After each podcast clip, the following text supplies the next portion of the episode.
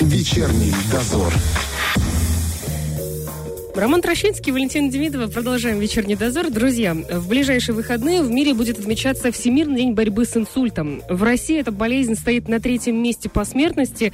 А как обстоят дела в Приднестровье? Вот об этом мы поговорим сегодня с врачом-кардиологом Республиканской клинической больницы Александром Георгиевичем Донсу. Здравствуйте. Добрый день.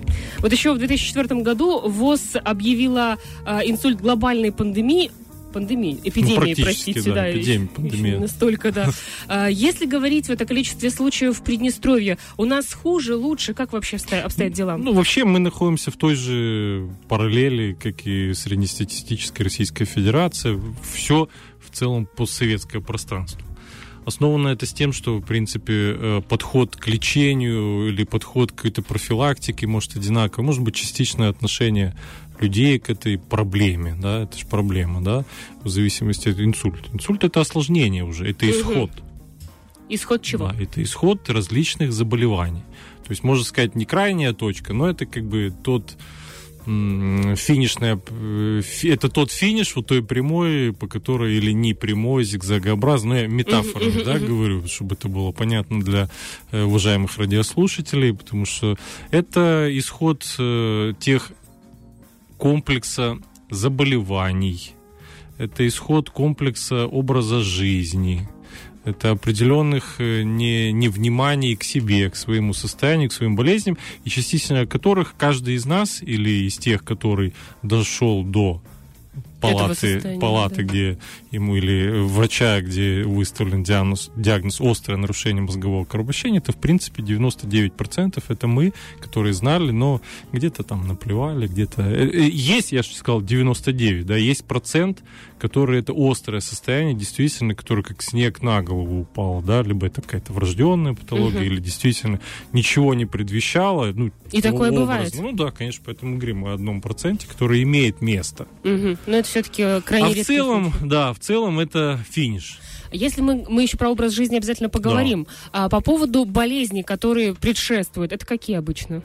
Ну, самая основная и самая э, ну, злободневное или э, важное заболевание – это повышенное давление. То есть артериальная гипертензия, гипертоническая болезнь. Угу. То есть гипертоническая болезнь – это все, что по, вы, артериальное давление выше 130 на 80 угу.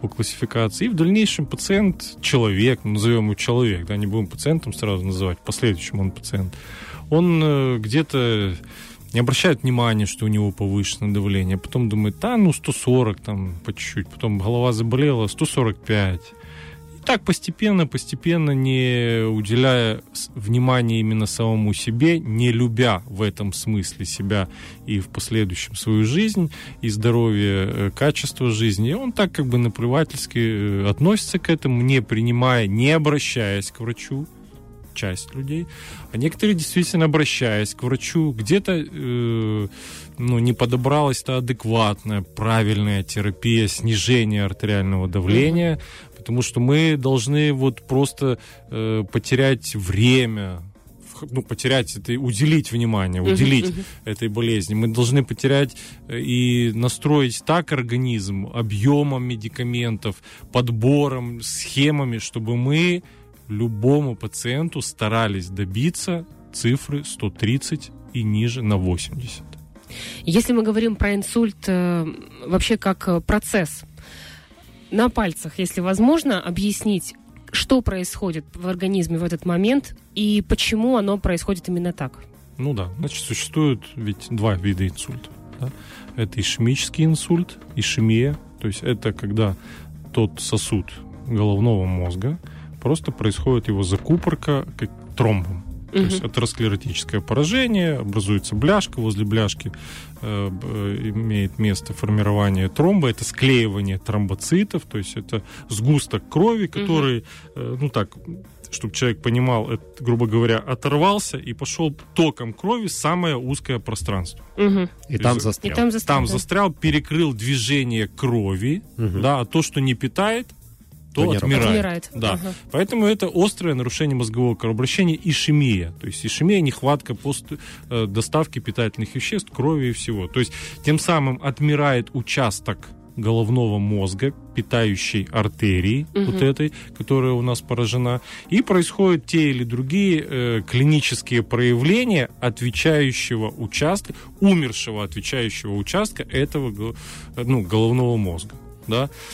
Второй вид, мы вернемся потом, э, это геморрагический инсульт, да, то есть, как говорится, кровоизлияние, когда наоборот разорвался сосуд и кровь растеклась, как вот э, вода. Так. Да, то есть это уже другой вид инсульта. Понятно, что здесь подходят подходы другие, да, в лечении. Это подходы частично и э, причинно-следственной связи тоже частично другие, да. Но вот это вот две разные, два разных инсульта. А какой страшнее? Ну, это все острое нарушение. Сложно, это будет, наверное, я частично поняла, некорректно, что служ- страшнее, все страшно. Потому Откуда- что мы теряем людей, мы теряем э, качество людей, мы получаем инвалидность, мы получаем одно, второе, третье. Мы получаем социальную напряжение, ну, нагрузку на государство, на э, родственников. Это же Тут одно за тяжело. другим Конечно, идет, одно за Почему другим. говорится, что здесь надо бить в набат всем, да? Родственникам, которые знают, что болеют э, родственники повышенным давлением, или еще мы поговорим, чем еще. Кстати, вот по поводу родственников. А, можно ли как-то заметить э, со стороны? Потому что я знаю, что бывает такое. Ему плохо, он молчит, потому что знает, что погонят в больницу. А он молчит, может, уже инсульт не может говорить. Не дай бог. Черный юмор. Ну вот, мы говорим, да, молчит. Ну, значит, смотрите, это самое основное. Может быть, маленькие предвестники, которые не являются клиническими там дефицитом неврологическим. Но вот пошла какая-то неуправляемая э, артериальная гипертензия. То есть пошло повышение давления, которое, ну вот человек не может вроде бы справиться на старых схемах, то, что вроде бы работало, а тут перестало работать, да?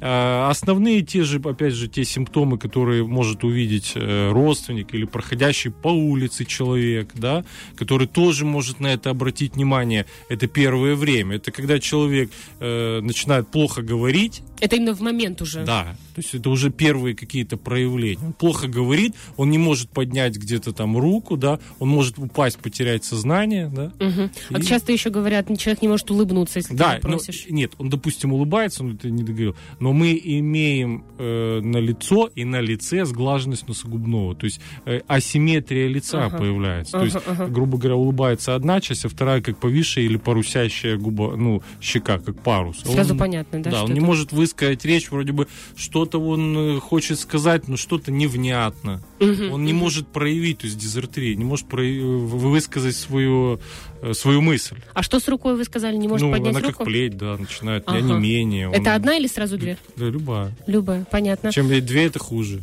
Что вот Нога, опять же, нач- начинает волочить Мгм, ногу. мгм. То есть, ну, оно как бы часто бывает параллельно с рукой ног, нога, но рука чаще.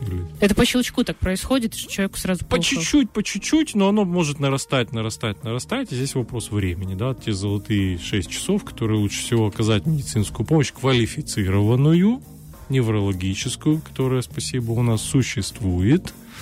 И па- пациент идет по своему... То есть ты видишь, например, на улице или твой родственник, Конечно. ты звонишь в скорую, э, скорее здесь нужны какие-то э, конкретные правильно говоришь вызвать? скорую и говоришь то, что ты видишь. Мгм. То есть, да, понятно, что вначале, как всегда, у родственников возникает паника.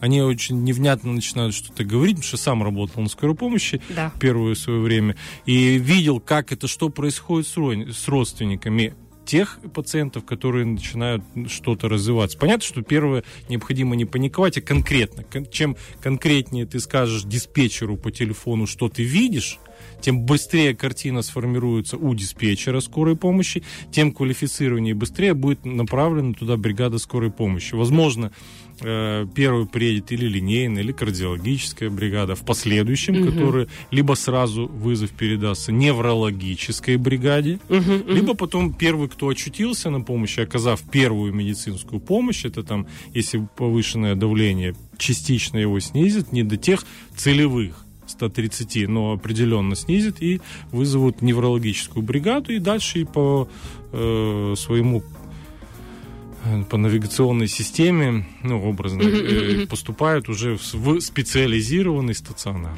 А если, ну, бывают и такие случаи, когда ты находишься вне доступа медицинской помощи, вне доступа скорой, а есть ли какие-то моменты, как ты можешь облегчить, улучшить ситуацию или просто наблюдаешь? Первое, это померить давление, если ты обладаешь этими навыками, и снизить его. Угу. Это вот, если ты видишь, что, что да. происходит, снизить давление. Да. Больше ничего не может человек сделать. То есть остальное только специалист. Да. И есть, вы говорили про 6 золотых часов. Ну, это да, что это, такое? когда еще определенные можно э, те необратимые процессы в органе можно их уменьшить, либо вернуть. Ну, сложно сказать совсем, не совсем. Все зависит от зоны да, поражения. Это растворение того же тромба, то есть прием анти... ну, тех специализированных препаратов, разжижающих, и если это ишемический. Почему угу. вот я и сказал, что кроме гипотензивных препаратов, то есть снижающих давление, лучше не делать, да, потому что только специалист может сказать, это ишемический инсульт, связанный uh-huh. с тромбом, либо это кровотечение. Uh-huh. Потому что если это ишемический, то мы первого мы должны растворить тромб, а если это не обладаем мы теми навыками дифференциальной диагностики, то мы можем еще больше навредить. Да? Мы вроде Конечно. бы хотим благое растворить тот тромб, как все знают, да, инсульт, а, ну, дав аспирин или uh-huh. еще, как при инфаркте. Да. А здесь мы опять же усугубим тот процесс. Легко перепутать инсульт и инфаркт инсульт, инфаркт мозга. Ага. А то инфаркт миокарда, я говорю. Ага, я все. Понял, угу. понял. А, а можно еще давай, вернуться давай. все-таки назад а, по поводу тех заболеваний, которые могут да, приводить да. к инсульту? Мы еще... один только назвали, да, да повышенное почему давление. Мы это потому что усугубили его более, потому что это самое в, да, в, в объеме, в проценте самый э, широко встречаемое заболевание угу. или состояние. Угу. Следующее, это, конечно же, которое предрасполагает к развитию ишемического инсульта, это различные нарушения ритма у пациента то есть аритмии. Чаще всего это или мерцательная, как в советское время это было принято, или фибрилляция трепетания предсердий.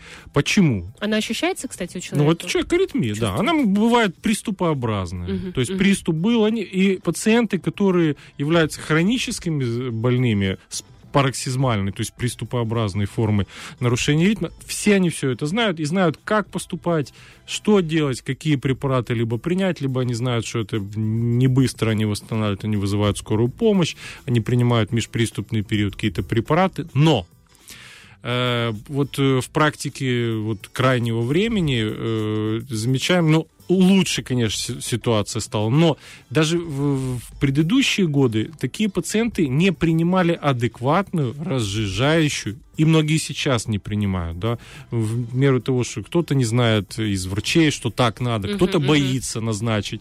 То есть препараты антикоагулянтного ряда, то есть вот сейчас все, да, на, на слуху учитывая, что был период пандемии ковида, да, всем знакомый там Ксарелта, там одно, второе, вот эти ривароксабаны, uh-huh, uh-huh. варфарины. То есть здесь вот лицам с нарушениями ритма такого характера постоянно, либо приступообразной формой, они должны принимать данную группу препаратов всегда. Почему? Потому что они чаще всего там принимают по старинке кардиомагнил, аспирин, то есть вот uh-huh, эту группу. Uh-huh. Почему?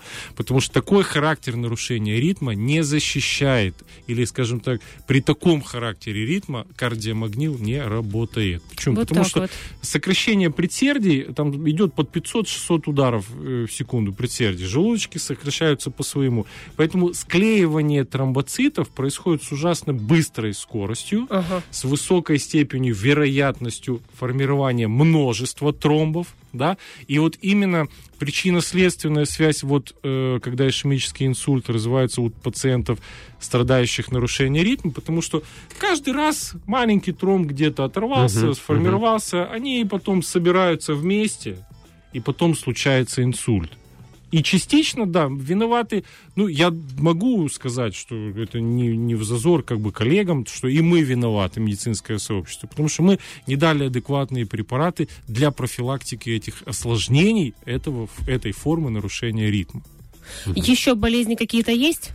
Либо мы идем ну, дальше. смотрите, есть, э, ну, о врожденных мы не будем говорить, это да, понятно, о врожденных да. аномалиях, это чаще ну, это всего понятно, аневризмы, да. которые лопают, они являются чаще той причиной геморрагической, то есть кровоизлияния, угу. не ишемии. Ну, э, предрасположенность, опять же, к таким формированиям тромба это онколог, онкологическое заболевание, потому что там угу. нарушена система свертываемости. Ну, это уже же... другая степь, скажем да, так. Да, да, об этом формирование, все знают. Формирование этих самых тромбов, э, как они формируются и как долго они формируются? Какое вот примерное вот, время? Вот видите, я, я помните, сказал, что да, э, вот те, может, я не договорил, что по статистике и по рекомендациям международным говорится, что если у вас был хотя бы один приступ аритмии, вы уже в риске того, что тромб может быть. Ага. Угу. На самом деле у нас существует свертывающая система и противосвертывающая.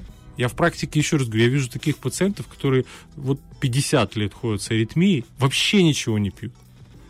Никаких, и ты им говоришь, она говорит, какие там еще таблетки, какие антикоагулянты, доктор, вообще ничего не пью. 90 лет пациенту никакого тромба. Да, вроде бы вот здесь mm-hmm, мы можем сказать mm-hmm. о том, что где-то э, сформирован их защитный эффект вот своей э, противосвертывающей системы. Работает организм. Но вот крайнее время очень интересные исследования, которые не лишены э, правды. Э, и я э, как бы в практике, как бы я, супруга моя, начали обращать на этот белок крови, э, гомоцистеин, я, кстати, о нем в первый раз услышал от гинекологов еще как угу. бы когда-то, угу. да, ко мне как-то пришла женщина с Киши... по направлению с Кишинева от гинеколога э, с этим анализом, с высоким показателем, да, и когда ее отправили к кардиологу, чтобы он подобрал какую-то препарату, препараты или терапию для, э, при нарушении свертывающей крови. Я не знал, что это такое, да, ну, потому что мы привыкли к определенно тем стандартизированным угу, э, подходам, анализам, препаратам, и все вот как-то так идет. Но мне, для, мне как-то тогда мне стало это интересно, ну и как бы супруга более с этим тоже где-то параллельно. И потом мы встретились с этим белком вместе друг другу где-то по поделиться и узнать. И я, я вспоминаю, у нее были проблемы с зачатием. То есть все время гинеколог говорил, что у нее там невынашивание, там высокий риск тромбозов, э, плаценты, что-то я в гинекологии тоже слаб, к сожалению, или к счастью. Э, заниматься своим надо. Но я потом увидел у нее, запомнил, 14,6 был гомоцистеин. По их анализу вроде бы там 13 что-то, но последующем, изучив глубже, благодаря там доступу в интернет и более открытому этому, что гомоцистеин это страшный белок. На самом деле страшный. В кардиологии и для сосудов в целом. Чем, чем выше, тем страшнее. Да. Все, так. что выше 7. Угу. Белок, который происходит ввиду нарушения генетического процесса обмена витаминов, казалось бы, витаминов группы В. Угу. И его, этот белок, называют осколки разбитого стекла. То есть настолько как бы эффект повышенного этого белка на внутреннюю часть сосудов, угу. то есть они их, грубо говоря, повреждают, ну, Э, разрезают, да, вот осколки, эффект осколок разбитого стекла.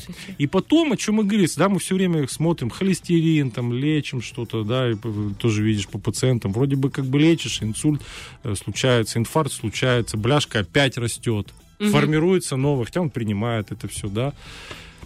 И на самом деле, в, в самом начале холестерин, какой бы он там ни был, 6, 3, 2, 8, 10, он является защитником. То есть он защищает наш сосуд угу. поврежденный, да. То есть это рана, которую он выстилает, и потом как раз и происходит вот тот то начало каскада формирования атеросклеротической бляшки на внутренней части артерий. Угу. Как раз вот потом происходит сладж, скажем так, синдром, ведь холестерин это жировая капля, да, и потом происходит наслаивание такой, капли да? на каплю, как песок формируется, угу. откладываются соли кальция, кальцинируются и формируется твердая бляшка, вокруг которой, ну это все физика, ударяется тромбоцит, это же кровь течет. И потом тромбоцит это действительно кровь. Мы, мы смотрим, что это вроде бы единая субстанция, но которая состоит из форменных элементов крови. И тромбоциты, которые растут каждые 10 дней, новый тромбоцит, они ударяются. Они повреждаются и склеиваются. Угу.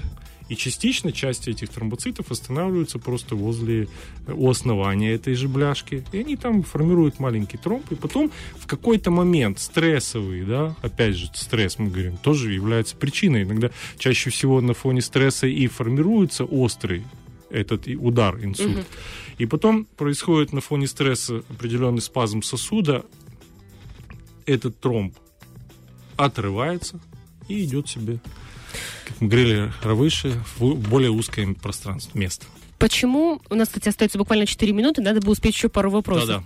Почему э, после того, как случился инсульт, часть людей может вернуться к нормальной жизни, а часть, ну, просто не может выжить без своих родственников или Несколько стенок. причин. А, это объем поражения головного мозга. Чем больше этот объем... И чем дольше, получается, не, получали, не получал помощь ну, человек? Ну, как бы больше мы говорим о том, что больше ага. зона поражения. Угу, угу. То есть, чем больше зона поражения, да, больше мозга отмерло, а у нас э, мозг отвечает за различные э, функции, двигательные, речевые, еще какие-то, тогда и происходит... Э, то есть это первая сложность. Угу. Второе, и оно больше, к самом деле, было связано с, в период после, в советское время, что мы привыкали или нас приучали, что лежать ничего не делать. После болезни. Да, заболел, там строгий постельный режим, ничего не делать. А ведь э, передача импульса это как раз нейронные связи, и они погибают. То есть происходит uh-huh, uh-huh. то, что не используется физи- э, в организме так, то, что не используется, то э, атрофируется, отмирает. отмирает. Uh-huh. Поэтому вот эти нейронные связи, самое важное с первых минут.